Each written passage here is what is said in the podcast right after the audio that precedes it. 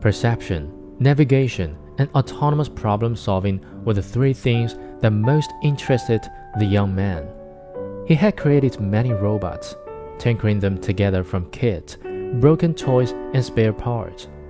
Their minds, if they could be dignified with such a term, were copied from the innards of junked computers, with their simple programs sponging at the limit of memory and processor speed. The young man filled his house with these simple machines, designing each for a particular task. One robot was a sticky limbed spider that climbed around the walls of his house, dusting the frames of pictures. Another lay in wait for flies and cockroaches.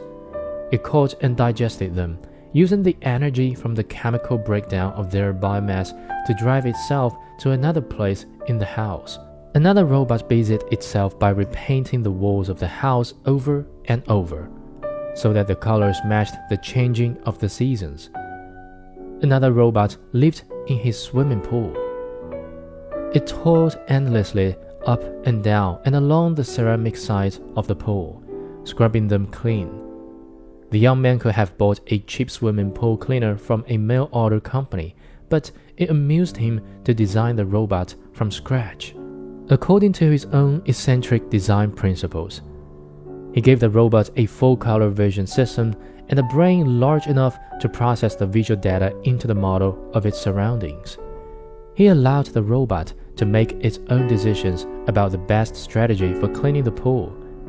He allowed it to choose when it cleaned and when it surfaced to recharge its batteries via the solar panels grouped on its back. He imbued it with a primitive notion of reward.